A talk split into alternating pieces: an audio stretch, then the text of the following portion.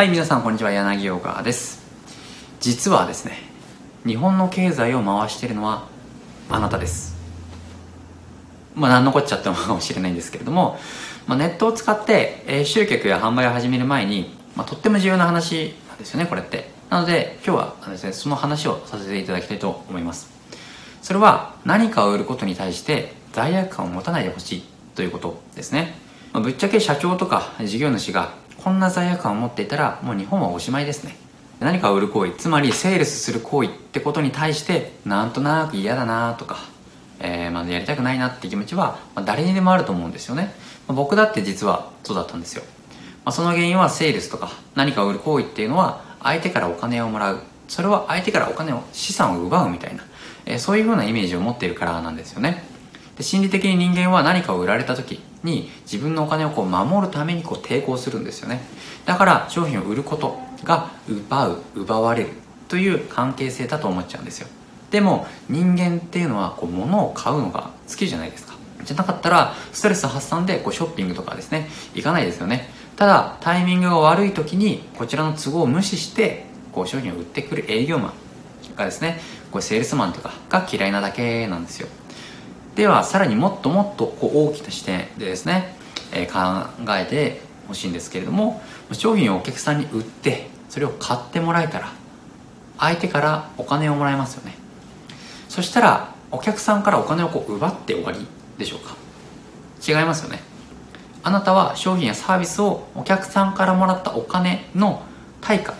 として提供するじゃないですか。でその商品やサービスの価値っていうのはお客さんからいいたお金よりも低いでしょうか。低いのであればこう罪悪感っていうのは感じるというか感じるべきなんですけれどもでもそんなことないですよね。多分友達とか社長仲間とかからは安すぎるんじゃない、えー言われたりするんじゃないでしょうか。まあ、そこまでとは言わなくても、まあ、決して、えー交換したお金以下の価値ではないじゃないでしょうか。なのでセールスっていうのは基本は価値の交換なんですよね。なのになんで罪悪感を感じちゃうんでしょうかっていうところですね。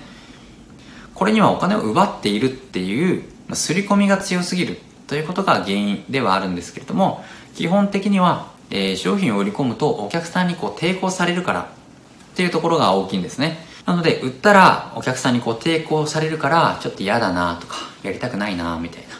えーこう思って商品を売ること自体がどんどんどんどん嫌になっていくと。尻込みをしてしまうと。つまりいい人でいたいなと。まあこのような欲求が商品とかお客さんにもうセールスをすればするほど強くなってどんどんどんどんこの気持ちが勝っていってしまうと。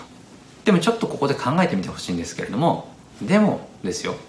お客さんに商品をセールスした時に毎回抵抗されるってわけじゃないですよね。例えばあなた自身も売られてすんなりと物を買う時ってあるじゃないですか。むしろこう何かを欲しいって思う時って日常茶飯事じゃないでしょうか。その時に抵抗なんてしないですよね。つまり抵抗が発生するのはタイミングが悪かったというだけなんですよ。もっと簡単に言えば商品を売るというのは取引を持ちかけるっていうことです。相手がその取引に対して何の魅力も感じていないのに、え相手の大切なものと交換の取引を、え持ちかけたらそれは誰だって抵抗するわけですよ、それと同じことなんですよね、ま、逆に言えば相手が、えその取引をしたくてしょうがない時に取引を持ちかけなかったら相手はがっかりしちゃうんですよね逆に。そしてあなたの売ってる商品サービスが相手のためになる、え相手の役に立つと、え心からあなたが思っているのであればその取引に興味を示してもらって取引を持ちかけないと。むしろお客さんのためにならないんじゃないでしょうか。そうじゃないとそのお客さんっていうのはお金を別のことに使っちゃいます。そのお金はもしかしたら嘘の情報に騙されて無駄にお金を使ってしまうかもしれません。例えば20万円で買えば100万円になるツボですよとか。よっぽどそんなことないと思いますけれども、まあこんな商品を買ってしまうかもしれません。なのであなたが売らなかったら相手はその分お金を蓄えるんじゃなくて他のどうでもいいものに使ってしまうんですよ。だって人間ってそういう生き物ですからね。そして大きな視点で考えてもその取引売買ということを繰り返すことで世の中の経済っていうのはこうどんどんどんどん成長していくわけなんですよね、まあ、どういう意味かというと例えばあなたが家を売っているとします。でお客さんがお金を持ってます。でお客さんが持ってるお金は3000万円としましょう。それを交換するとどうなるでしょうか。お客さんは家を手に入れることができます。この家の資産価値って3000万円ですよね。あなたは商品を売ったので3000万円のお金を手に入れることができます。お金はあなたのところに移ってお客さんは家を手に入れることができました。つまりあなたもえお客さんもですねどちらも価値を手に入れることができたんです。このような取引が日本中のあっちこっちで毎日毎時間毎分行われているのが日本経済なわけですよ。一方で取引が発生しなかった場合どうなるかということもちょっと考えていきたいんですけれどもあなたは家を作ることはないですよね。取引が発生しなかったので。でお客さんには3000万円のお金は残ります、まあ、こうなるとお客さんは3000万円のお金。あなたは何もない。このような情報になりますよね、えー、状態になりますよね。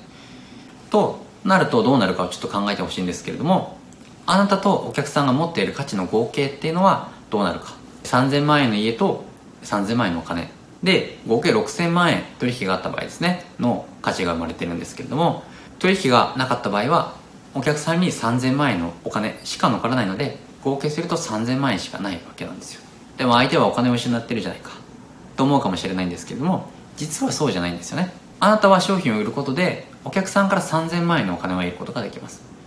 そうするとあなたは今度そのお金をですね他のもの仕入れとかに使いますよね。つまり別の価値あるものと交換していくわけなんですよ。例えばもっと話を単純にして30万円のパソコンがありました。それはあなたが3000万円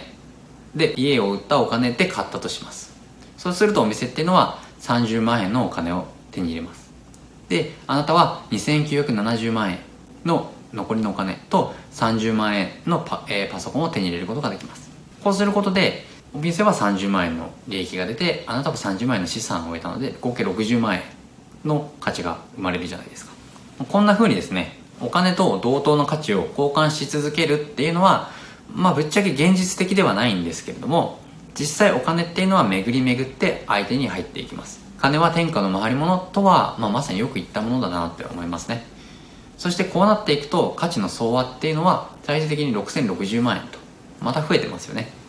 このように取引をすればするほど売買をすればするほどみんなの価値が、えー、世の中の価値が増えていくということになります。こうしたことの繰り返しによって日本経済っていうのはどんどんどんどん発達していっていろんなものとかサービスが充実した住みやすい社会が出来上がっていくわけなんですよね。何が言いたいのかっていうとだからあなたが売るのをやめちゃダメです。あなたがお客さんを集めて売るという行為が実は日本の社会の経済を回していることになるんですよ。それをたくさんやればやるほど、えー、全体の価値が日本全体の価値が膨れ上がっていくんですね。そしてその価値は子供たちの世代まで残ります。なので売らずに取引が発生しないっていうことはみんなが損をするっていうことになるんですよね。だから売ることに関する価値を考え直してください。これきれい事のようでものすっごく大切な考え方なんですよね。社長であるあなたが、えー、経営者であるあなたが売ることに対して変なこう罪悪感とか思っていたら本当にですね日本って終わってしまいます。コロナの影響でまだまだ厳しい時代が続くんですよね。こんな時代だからこそ本当の意味でいい商品サービスをですねお客さんに届けていくべきなんですよ。あなたのプロフェッショナルな技術をお客さんに届けて日本をコロナから救いましょうと。日本を救うにはあなたの力が絶対必要になります。諦めずに商品を売りましょう。一緒に頑張っていきましょう。僕と同じようにですね、えこの考えを使ってガンガン集客とか、えガンガンセールスをしてください。そして日本の社会に価値をどんどん作り出していきましょう。で毎日日本社会が動いているのはあなたのような社長がしっかり商品を売っているからなんですね。これを忘れないでください。あなたも日本の経済を動かしている中心人物の一人です。はい今日はこれで終わっていくんですけれどもこのチャンネルでは年商1億円を突破するために、まどういった考え行動すればいいかあとマーケティングですね。これに関して発信しております。え毎日動画投稿しておりますのでチャンネル登録と高評価の方もよろしくお願いいたします。それではまた明日お会いしましょう。お疲れ様でした。